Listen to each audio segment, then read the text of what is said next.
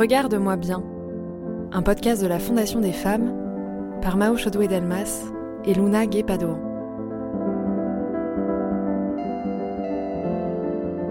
Ce podcast documente en neuf épisodes ce qui se joue autour des femmes avec la pandémie, elles qui ont été à la fois les plus exposées, les plus actives et les plus ignorées depuis un an.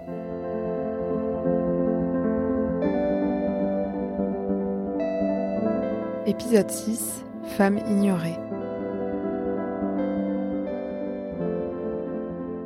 Alors que les femmes représentent la moitié de la population française, elles n'étaient que 41% à parler à la radio et à la télévision pendant la crise. Alors qu'elles composent habituellement 38% de la parole en tant qu'expertes, elles ne sont plus que 20% depuis un an. Quand il s'est agi de faire témoigner des médecins, les médias audiovisuels tendaient largement le micro à des hommes, à 73%, alors que la médecine généraliste et spécialiste est exercée à 46% par des femmes. Lorsqu'elles sont effectivement entendues, les femmes ont été surreprésentées parmi les témoins pour parler de la façon dont elles vivent la crise sanitaire, le confinement ou l'école à la maison.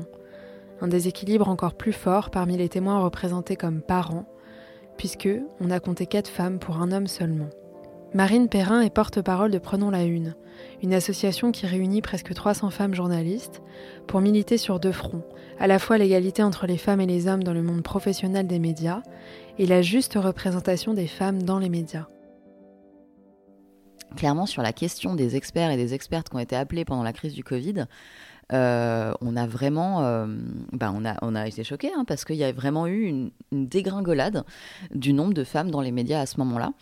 Euh, qui n'est pas du tout proportionnel au nombre de femmes soignantes ou au nombre de femmes. Donc c'est pas c'est pas logique. Il n'y a pas d'explication rationnelle. La seule explication, c'est effectivement qu'on s'est replié sur des vieux réflexes pour avoir une parole experte, rassurante, etc. On est allé voir des hommes. Euh, et, c'était très très frappant. Je pense notamment à donc on a eu un rapport, hein, le rapport Calves qui est sorti en 2000, euh, en septembre 2020. Le, chiffre qui est assez marquant, c'est France Télévisions qui est d'habitude assez attentif à ce qui est euh, une sorte de parité dans les dans les expertises sur les plateaux. Donc en général, il y avait 40% de femmes expertes sur les plateaux. En mars 2020, c'est tombé à 9% d'un coup. Donc c'est monstrueux comme gap. Et euh, d'une manière générale, bah, il y a eu moins d'experts sur les plateaux, euh, sachant que les experts à ce moment-là, les experts qui étaient appelés, c'était surtout des personnels de santé ou des personnels politiques pour euh, la question de la crise. Il n'y a pas de raison objective à ça. On sait même que, on a cette analyse maintenant, on sait même que les métiers du care, les métiers de première ligne, alors même, même si même cette expression-là est, est galvaudée, hein, parce que c'est un vocabulaire guerrier, c'est quand même assez particulier pour une crise qui est une crise du care, du soin, de parler de, avec un vocabulaire guerrier. Mais bref, on sait que ces, ces postes-là, eh ben, c'était déjà, euh, ils étaient déjà trustés par des femmes. C'est les femmes qui étaient euh, en train de soigner les malades, les femmes qui étaient caissières, les femmes. Euh, donc elles étaient en première ligne et pourtant on ne les voyait pas dans les médias. Il y a plusieurs faits qui expliquent qu'on a du mal à inviter des femmes sur les plateaux. C'est effectivement l'habitude. Donc, il y a, c'est facile aussi. Il y a des personnes qui sont des habitués, des, des, hommes qui sont des habitués. On les appelle, on sait qu'ils vont venir sur le plateau, être à l'aise, parler facilement, même dans un sujet qu'ils connaissent très mal, parce qu'ils sont très à l'aise avec, avec cet exercice, etc. Donc, c'est facile, ils sont dispo, il suffit de les appeler, etc. C'est le mythe du bon client. Et puis c'est aussi l'habitué. Euh, là où, euh, et puis c'est le carnet d'adresse, on l'a déjà dans le carnet d'adresse, c'est facile, il répond, etc. Les femmes, il faut déjà aller les chercher. Euh, donc c'est déjà un effort de recherche. Ensuite, il faut les convaincre de venir, parce que les femmes, à l'inverse, elles sont jamais, pour elles-mêmes, souvent jamais assez expertes. Mais du coup, il y a une espèce de repli sur, sur les, les, vieilles habitudes, quoi. C'était pas que dans le nombre, c'était aussi dans la qualité des personnes reçues. C'est-à-dire, aux hommes les expertises, aux femmes les témoignages, l'émotionnel, etc. Ce qu'on constate déjà en temps normal pas mal. Mais là, c'était encore plus marqué. Et d'ailleurs, le rapport Calves a même créé, c'est quand même assez intéressant, une sorte de catégorie à part. Euh, c'est-à-dire que euh, il y, avait donc euh, les témoins, c'était 55% de femmes. Les experts, c'était 41%. Là, je vous parle de l'audiovisuel. Et ils ont même créé une sorte de nouvelle catégorie qui est les témoins professionnels de santé. C'est-à-dire qu'ils sont allés interviewer des femmes professionnelles de santé, donc qui ont une expertise, mais, mais comme témoins. C'est-à-dire qu'ils se sont plus euh, sur l'émotionnel quand, euh, quand ils les ont interviewés que sur leur possible expertise. Donc c'est vraiment euh, assez marquant. Bon, et puis après, on a On a eu les personnalités politiques, les responsables de l'État, etc. Donc c'est encore autre chose. Mais, mais c'est vraiment assez intéressant de, voir ça. Et c'est pareil dans la presse sportive, ce qui est quand même assez incroyable. Alors, dans l'équipe, ça a été une disparition quasi totale des femmes, puisqu'on n'avait plus que 2,42% des, des, personnes dans l'équipe qui étaient des femmes. Et parmi ces femmes, beaucoup, c'était des témoignages de sportifs, mais qui étaient interrogés parce qu'elles étaient soignantes. Donc c'était vraiment euh, une espèce de, réessentialisation des femmes dans leur... Euh, dans, dans l'imaginaire, euh, dans là où on les imagine, quoi, qui était assez frappant. Aussi, évidemment, bah, les mamans confinées, les victimes, etc. Voilà.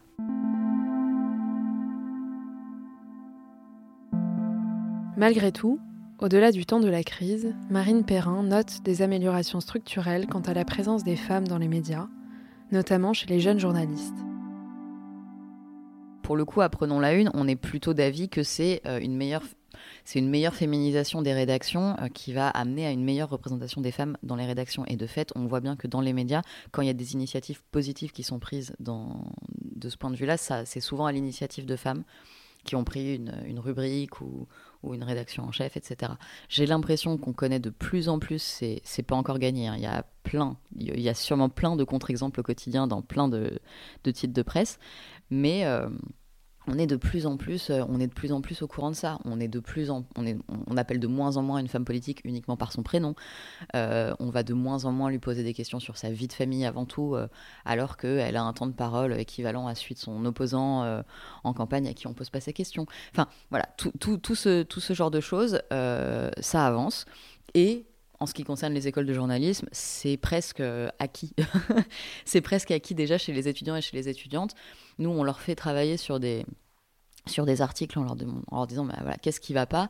en général, ils se tiennent la tête euh, quand c'est euh, un portrait d'une femme euh, avocate ou, ou ingénieur aérospatial et qu'on commence par décrire ses jambes. bon, c'est quelque chose qui nous, c'est quelque chose qui nous offusque les féministes, qui pendant très longtemps offusquaient pas tant que ça plein de gens dans la, dans la presse. Et bon, bah, quand on le montre à des étudiants ou à des étudiantes, vraiment, ils se, ils se prennent la tête et ils soupirent en levant les yeux au ciel. C'est très rassurant. voilà, c'est très rassurant.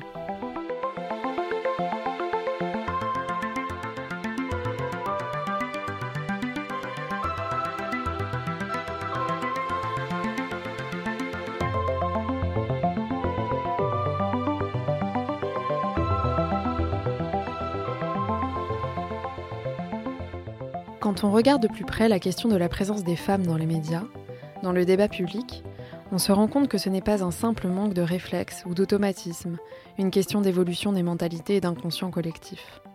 Cela participe de fait d'un rapport de domination qui s'exerce dans la répartition de la parole et du pouvoir.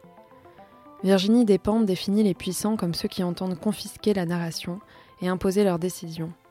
Alors que les femmes ont été présentes sur tous les fronts, elles sont restées tout au long de la crise les grandes absentes de la réflexion et de l'action politique.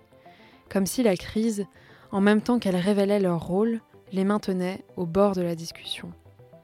Aux hommes d'analyser et de proposer les solutions à apporter à cette crise. Quatre hommes en une du Parisien nous racontent le monde d'après. Figaro Vox nous propose de penser la crise avec huit hommes pour une femme. L'opinion avec 40 entrepreneurs de la tech française, dont pas une seule femme. Lorraine Bastide, journaliste et militante, revient sur ce manque de crédit donné à la parole des femmes, y compris sur les sujets qui les concernent en premier lieu. On organise des débats euh, à la télévision ou à la radio pour euh, octroyer euh, aux femmes lesbiennes, aux couples de lesbiennes, l'accès à la procréation médicalement assistée, à la PMA. on organise des débats où aucune lesbienne ne va intervenir. Et c'est quand même hallucinant quand on y pense. On va avoir euh, des plateaux d'experts et d'expertes où chacun va donner son avis sur finalement est-ce que les lesbiennes ont droit à la PMA sans que jamais une femme concernée puisse venir donner son avis ou son expertise sur le sujet. On assiste au même genre d'invisibilisation euh, euh, quand, quand on a un débat, et Dieu sait qu'on en a souvent, sur le, voile que portent certaines femmes musulmanes. Euh, voilà, les médias français adorent faire éclater des polémiques sur cette thématique, sauf que finalement, on ne voit quasiment jamais sur les plateaux de télé une femme musulmane portant le voile euh, qui va venir apporter son expertise, euh, son vécu, son témoignage sur cette question-là. Et je pense que au-delà c'est pas un simple oubli. euh, c'est pas non plus, euh, même si c'est aussi ça une question d'entre-soi, je pense que c'est vraiment euh, un très profond euh, mépris, un très profond paternalisme et vraiment le sentiment en fait que finalement la parole de ces femmes n'est pas pertinente, n'est pas importante. Et finalement, c'est une façon de questionner leur capacité même à venir parler pour elles-mêmes. Malheureusement, les médias ne sont jamais que le sismographe de ce qui se passe dans le reste de la société. Dans son ouvrage Présente, Essai sur la place des femmes dans la ville, les médias et la politique, Lorraine Bastide élargit la réflexion à la place des femmes dans l'espace public en général. En écrivant euh, Présente, je me suis vraiment rendu compte qu'il y avait énormément de parallèles à faire entre ce qui se produisait euh, dans la ville, dans l'espace public euh, tel qu'il nous vient à l'esprit euh, tout de suite quand on l'imagine, c'est-à-dire voilà, les rues, les transports publics, les squares, les places, les bancs, et ce qui se produit également dans les médias et aussi sur Internet. Il y a vraiment un message clair qui est envoyé aux femmes que la rue n'est pas un espace dans lequel elles sont autorisées à stationner, autorisées à flâner, à traîner, euh, d'ailleurs, il y a des études en géographie du genre euh, qui ont été faites. Euh, je parle notamment du travail de Chris Blash et de Pascal Lapalu, qui sont deux chercheuses qui ont fondé un think tank qui s'appelle Genre et Ville et qui ont vraiment travaillé sur ces questions-là. Et on voit en fait que généralement, les femmes dans la ville sont en train de se déplacer d'un point A et un à un point B. Elles sont toujours, toujours en transit. Euh, elles sont en train d'aller voilà, de, leur lieu de travail à leur domicile, de leur domicile à l'école des enfants, de l'école des enfants au supermarché, re au domicile. Et en fait, il est très très rare qu'on voit des femmes simplement euh, assis sur un banc, euh, à discuter avec quelqu'un, euh, attendre un coin de rue, etc. Euh, à cela s'ajoute un phénomène que malheureusement toutes les femmes connaissent parfaitement, celui du harcèlement de rue. On estime qu'il y a au moins 80% des femmes qui l'ont vécu. On estime qu'il commence généralement avant l'âge de 14 ans. dans les transports parisiens, c'est 100% des femmes, quel que soit leur âge, qui ont déjà connu ce harcèlement. Et le harcèlement, c'est un des mécanismes, en fait, qui découle de ce sentiment d'illégitimité dans l'espace public. Et ce que je trouve vraiment intéressant euh, dans ce que disent Chris Blash et Pascal Lapalu, c'est qu'il faut se méfier de ce discours qui tendrait à, vouloir distiller une sorte de peur aux femmes en disant voilà, dans la rue, vous n'êtes pas en sécurité, dans la rue, vous êtes en danger, vous risquez de vous faire agresser, vous risquez d'être violé. Euh, ne sortez pas, restez chez vous. Parce que cette peur-là, comme elles le disent très bien, est déjà un outil de contrôle social. Et finalement, en éduquant euh, les, jeunes filles à, développer euh, cette peur, finalement, euh, c'est la meilleure façon de s'assurer qu'elles vont effectivement rester chez elles, rester confinées dans l'espace privé, ce qui est évidemment l'objectif complètement avoué du patriarcat pour les femmes. Donc plutôt que de, que de lutter contre le harcèlement en, en, distillant cette peur, il faudrait plutôt au contraire travailler à rendre à nouveau aux femmes leur légitimité à circuler dans les rues.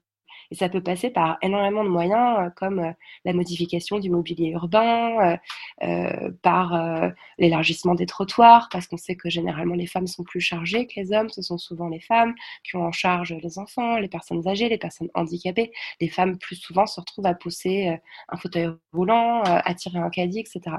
Donc voilà, on pourrait rendre la ville plus accueillante pour les femmes, plus la penser pour elles, et il y aurait un mécanisme vertueux qui s'enclencherait parce que leur comportement dans la ville serait différent. Elles se sentiraient plus autorisées euh, à flâner, à s'asseoir, à, stationner. Et finalement, ce mécanisme découragerait euh, le harcèlement. Et en fait, quand on identifie tous ces mécanismes-là euh, qu'on se rend compte que les femmes ne sont pas les bienvenues dans la ville d'autant plus quand elles cumulent plusieurs critères de discrimination. Et encore, je n'ai pas parlé euh, des femmes musulmanes portant le voile, encore une fois, comme dans les médias, euh, quand on discute avec elles, et dans Présente, euh, j'ai interviewé Anan Karimi, qui est certainement la plus grande chercheuse française sur cette question. elle est enseignante à l'université de Strasbourg et, elle, raconte très bien que quand on est une femme musulmane qui porte le voile dans la rue, on se fait littéralement cracher dessus. on, subit tout le temps des insultes dans l'espace public, quand on prend le bus, quand on se déplace dans le métro. Ça, c'est encore une fois une façon de finalement renvoyer les femmes à la sphère privée. Euh, et dans le cas euh, des femmes musulmanes qui portent le voile, euh, tout ceci s'agrémente de tout un arsenal législatif qui vient renforcer cette idée-là.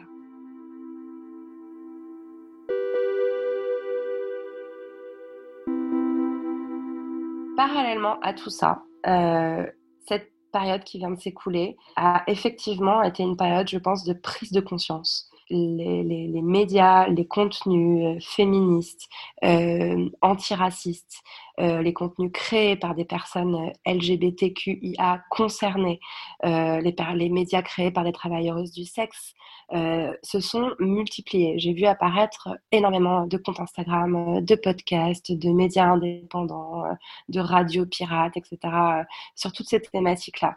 je pense que la, colère que je décrivais à l'instant, je suis très loin d'être la seule à l'avoir ressenti. Euh, je pense qu'on est, on est plusieurs milliers, plusieurs dizaines de milliers, voire plus, à l'avoir ressenti. Et je crois que ça a donné envie à beaucoup de monde de dire, bah ok, vous voulez pas parler de nous au JT de France Télévisions, à la matinale de France Info ou sur CNews. Et ben tant pis, on va, nous on va raconter nos, vécus. Nous on va vous donner nos points de vue. On va se poser comme des experts et des expertes de nos propres vies. Et je crois que inéluctablement, euh, tous ces médias ensemble sont en train de produire un, énorme effet de prise de conscience euh, dans la société. Je pense que c'est un effet qui est encore euh, hors des radars des grands médias. je pense que je pense que personne en fait n'est véritablement prêt euh, pour la vague euh, féministe, euh, antiraciste, queer qui est en train de, se préparer à déferler. Mais, mais moi, je suis convaincue que, que, que, tout ce travail de fourmi qui est effectué est en train d'avoir un véritable impact sur les esprits. Je pense que en ce moment même, dans les familles, dans les entreprises, dans les cercles d'amis, il y a des conversations féministes qui sont en train d'avoir lieu et que tout ça, c'est vraiment en train de, faire évoluer en fait euh, les mentalités.